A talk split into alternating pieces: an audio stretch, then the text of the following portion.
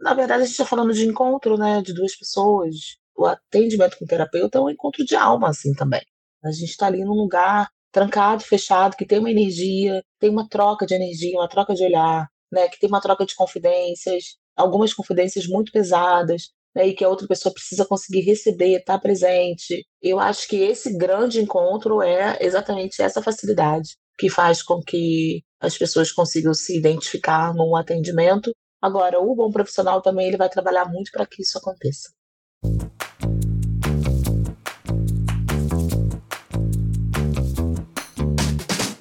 Olá, eu sou Adriana Kistler e estamos começando aqui o podcast Terapia.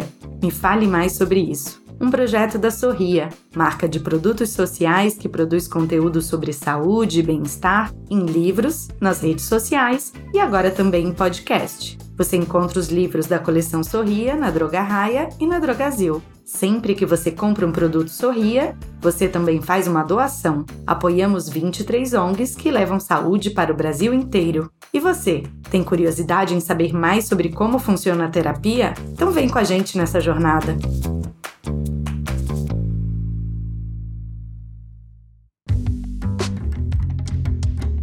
Uma das maiores dificuldades que alguém pode enfrentar na hora em que decide fazer terapia está na base de todo o processo como encontrar o terapeuta certo para mim. Afinal, existem milhares de psicólogos e psicanalistas super qualificados que vão buscar te atender da melhor forma possível. Uma reportagem do jornal americano New York Times até comparou a busca por um terapeuta com a rotina de sair em dates. Você busca as melhores opções online, marca alguns encontros para testar as possibilidades e pode até acabar pedindo ajuda e indicações de amigos. Uma hora o match perfeito vai acontecer, certo? Bem, tomara, né? Mas para que a coisa dê certo mesmo, é essencial que você tenha em mente aquilo que busca. Que tipo de profissional você quer? Qual faixa de preço cabe no seu bolso? E que características são fundamentais para que ele atenda às suas necessidades? Hoje, quem vai falar para a gente sobre a importância desse match é a psicóloga e consultora de saúde mental Cintia Aleixo. Cíntia, o que é essencial para encontrar o terapeuta certo? Eu acho que os aspectos pessoais são super importantes nesse caso. E pode existir um terapeuta super, mega, over, power, potente, mas pode ser que a dinâmica dele, pode ser que o temperamento dele, pode ser que a essência dele, que o parâmetro dele de técnico mesmo, né, de atendimento, não combine com uma outra pessoa. Então é essencial que a pessoa se identifique com o terapeuta, se sinta acolhido, se sinta representado, se sinta definitivamente ali afetado no sentido de afeto mesmo, de ser afetado do verbo afetar por aquela outra pessoa. É importante ver o terapeuta como uma pessoa e não somente como uma máquina de provocar autoconhecimento, seja ele a qualquer custo, né? Inclusive, é importante a gente fazer um recorte aqui preto sobre a terapia preta, né, ser bem específica com profissionais que tenham, que não somente sejam pretos em si, mas que estejam muito bem preparados para trabalhar com essa dinâmica, né, e com essa realidade de sobrevivência preta nesse país.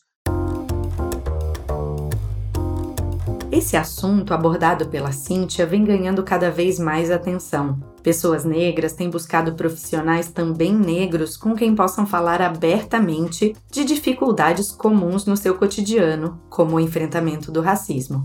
É claro que terapeutas que não sejam negros também podem lidar com esse tema, mas especialistas recomendam que cada um escolha aquele profissional com quem mais se identifica. E essa busca por identificação pode acabar englobando questões de raça, gênero e até de relações familiares. Muitas mães, por exemplo, buscam psicólogas que também sejam mães e com as quais fiquem mais à vontade para falar de questões específicas da maternidade. Embora isso não chegue a ser uma regra a ser seguida, a identificação pode ajudar no processo terapêutico.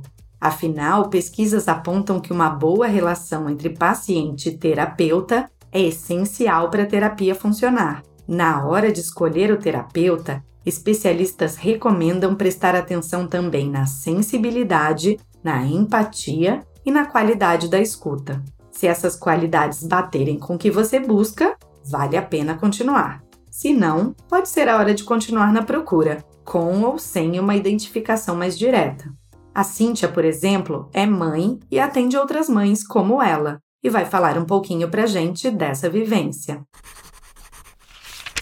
Eu tenho uma especialização focada, né, e estudo muito sobre isso, sobre a maternidade, é o meu foco de trabalho, é o que me movimenta, enfim, sou apaixonada, mas após a maternidade eu consigo identificar muito mais alguns pontos relevantes no processo na construção de, da relação parental, né, entre mães e filhos, e, e eu acho que isso sim faz muito sentido, porque eu acho que é um lugar mais fácil de se chegar. Agora, também já fui essa profissional que não era mãe que atendia mães, na verdade eu sempre atendi esse público, mesmo que de forma inexplicável, não escolhia esse público, esse público ele estava até mim, então existe uma sensibilidade para isso. E eu acho que é isso que as mães precisam encontrar no profissional.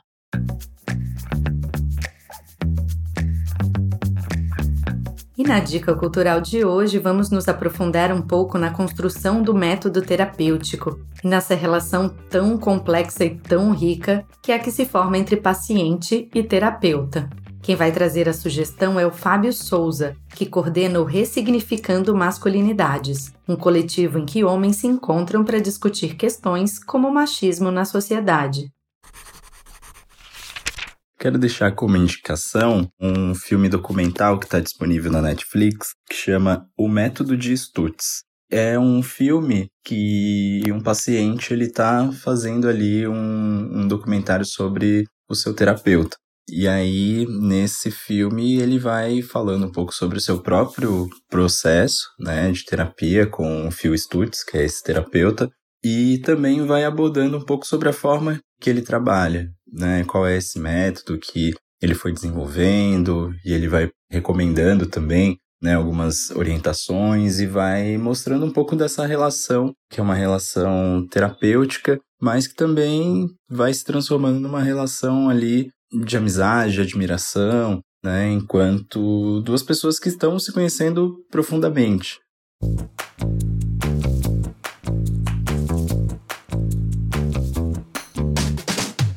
Bom, o papo tá ótimo, mas infelizmente esse episódio da série Terapia Me Fale Mais sobre isso já vai ficando por aqui. E você? Quer começar uma terapia, mas está achando complicado escolher um terapeuta? Ou já achou o psicólogo perfeito para você logo de cara? Que tal contar pra gente lá no nosso perfil? Arroba Sorriamo do Mundo. Esse podcast é uma realização da editora MOL em parceria com a Droga Raia e a Drogazil. A produção e o roteiro são de Leonardo Neiva e a direção de Adriana Kischler. A edição de som e a montagem são do Bicho de Goiaba Podcasts. Eu sou Adriana Kischler e te espero no nosso próximo episódio. Até já!